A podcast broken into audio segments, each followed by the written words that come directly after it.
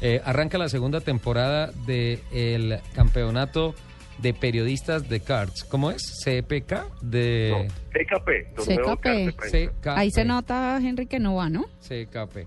Aquí siempre, siempre me ponen... que no.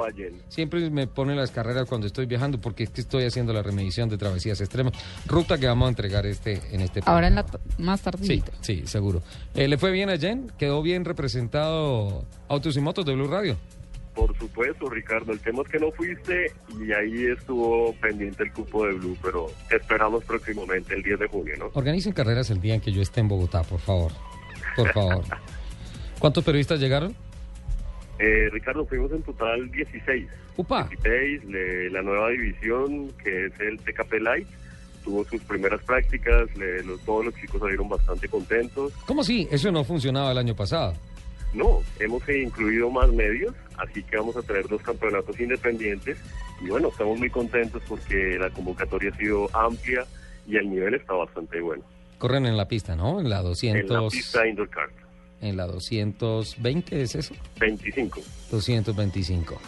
Ok. Bueno, Henry, pues que... Ah, Pero no lo dejes ir, No, que no. nos cuente un poquito qué tiene para mañana en Mónaco. Sí, no, va a haber boxeo. Mañana va a haber boxeo. Yo quiero ver ahí en Saint Devot cuando arranca la carrera y se toma la curva hacia la derecha, porque mañana se van a bajar Lewis Hamilton y Nico Rosberg a cogerse a puños.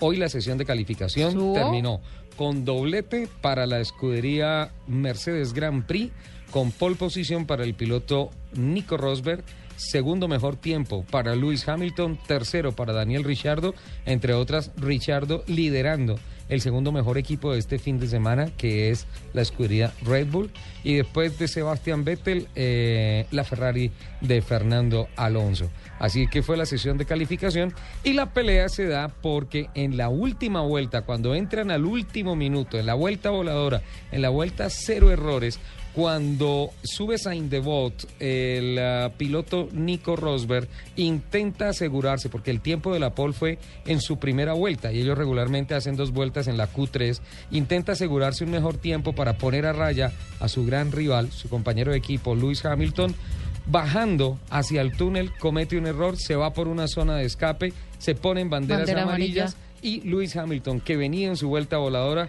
renuncia al tiempo. Entonces, eh, aunque no lo dijo en la rueda de prensa, Lewis Hamilton deja entrever con su seriedad, con no haberle dado la mano la a Nico foto Rosberg. absolutamente serio, Terrible esa foto, más o que menos poco lo vemos a él tan serio. tiene en la cabeza el tema de que el que tiene la pole en el último minuto en Mónaco, así como lo hiciera en su momento cuando estaba con la escudería Ferrari Michael Schumacher, sale y bloquea el último minuto para quedarse con la pole. Eso no lo dijo en los medios de comunicación, él no lo dijo, pero sabemos a leguas que es ese tema. Por tanto, mañana habrá automovilismo y boxeo. Además que Ricardo, tenemos un pero- circuito difícil, ¿o no? es, es un circuito en donde Montoya- no es fácil pasar a nadie. Montoya nos enseñó. En Mónaco Mira, hay Ricardo, dos detalle, sitios. perdóname. Mira, Henry, Mon- eh, Montoya nos enseñó. En Mónaco hay dos sitios para pasar: por encima y por debajo. Señor, ¿cuál detalle?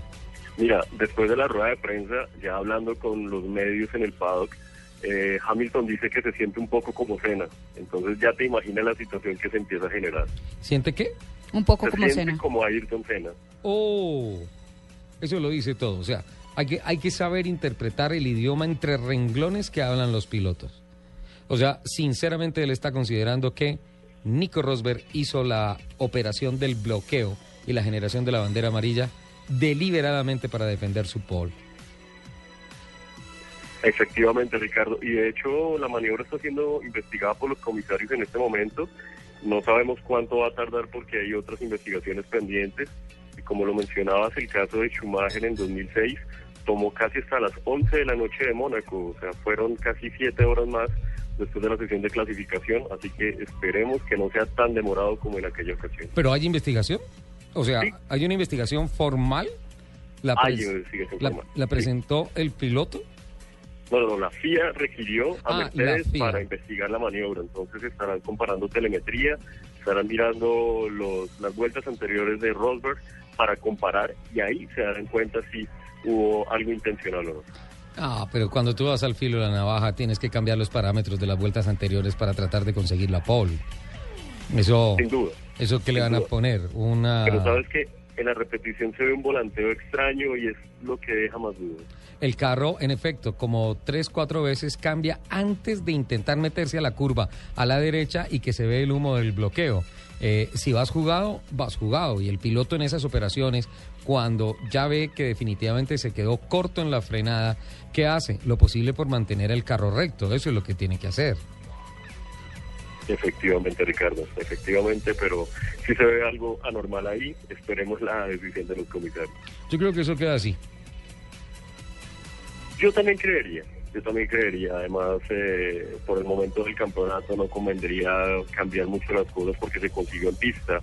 Ya el tema será la primera curva mañana, como lo dices en Saint Devot, va a estar de película. Sí, claro, claro. Ahora sería buenísimo que la FIA diga, ¿saben qué? Este comportamiento no es digno de la ralea del Principado de Mónaco. Entonces los dos Mercedes arrancan en la última fila. Qué carrerón tan bueno el de mañana, señores. ¿Te ¿Por imaginas? encima o por debajo?